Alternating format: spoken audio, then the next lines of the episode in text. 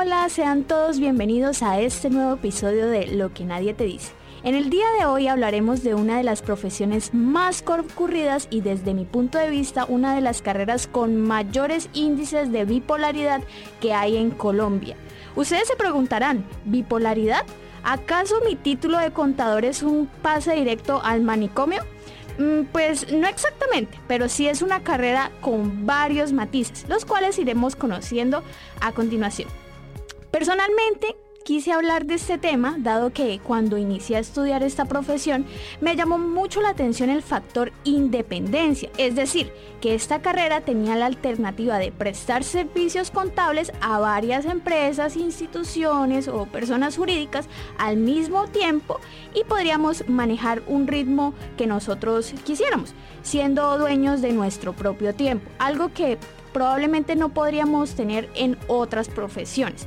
Sin embargo, cuando emprendemos como contadores ya independientes, se puede pasar varios meses, incluso años, eh, construyendo tu clientela, posicionando tu marca, trabajando bastante y lidiando con situaciones que dependen exclusivamente de nuestro trabajo. Por otra parte, mm, la contabilidad nace en Colombia hace ya bastante tiempo y desde entonces ha sido una de las carreras con mayores índices de estrés laboral un día la amas y al otro día probablemente puede que la estés odiando. Esto se da gracias a factores que están marcados por constantes cambios que inciden directamente en las actividades ordinarias que nosotros ejercemos, como son las reformas tributarias, la implementación de nuevas metodologías, las modificaciones a la legislación laboral, entre muchas otras circunstancias. Asimismo, eh, la eficacia de un contador va de la mano con su preparación académica en todos los ámbitos de la vida y también de la contabilidad y en áreas anexas tales como ventas, mercadotecnia, finanzas, negocios internacionales, administración, la cura contra el cáncer, entre otras, puesto que en la mayoría de los casos y sobre todo pues esto se da en empresas que hasta ahora están surgiendo, el contador es la primera persona a la que se recurre para solucionar algún inconveniente que se presente. Por lo tanto, es importante que se estudie en todo momento y pues nos vayamos preparando psicológicamente para ser una persona que solucione absolutamente todo. Por lo general, el contador de una empresa sale más tarde y entra más temprano que el resto de sus compañeros, sobre todo en épocas en donde las obligaciones tributarias literalmente nos están respirando en la nuca.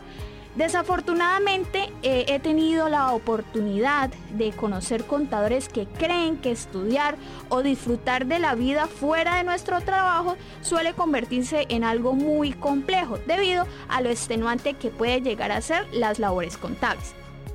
No obstante, a pesar de todo lo anteriormente dicho, es importante que resaltemos que la contaduría es una profesión que actualmente es muy demandada dado que todas las empresas sí o sí necesitan un contador público.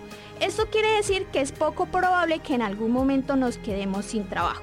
Asimismo, puedes asumir eh, roles importantes dentro de las mismas empresas, es decir, un día puedes iniciar como auxiliar y puedes ir escalando poco a poco en varios eh, puestos de trabajo, dado que eh, nuestra profesión implica formar parte de la toma de decisiones estratégicas Claro está que al principio es importante adquirir experiencia. Si estás estudiando contaduría eh, pública, es ideal o es bueno que vayas laborando mientras seas estudiante, ya que el conocimiento práctico va a ser fundamental en tu, eh, en tu ejercicio profesional. Bueno, en resumidas cuentas, ser un contador eh, implica mucha responsabilidad, mucho trabajo, debido a los obstáculos que se van, eh, a los que uno se tiene que enfrentar durante mm, su experiencia laboral. Literalmente, quien lo vive es quien lo goza o quien lo padece. Ahora dicho todo esto, ¿qué más podría tener oculto esta profesión? Bueno, esta es una incógnita que les dejaré y nos estaremos encontrando en otro episodio de Lo que nadie te dice. Recuerda seguirnos sintonizando.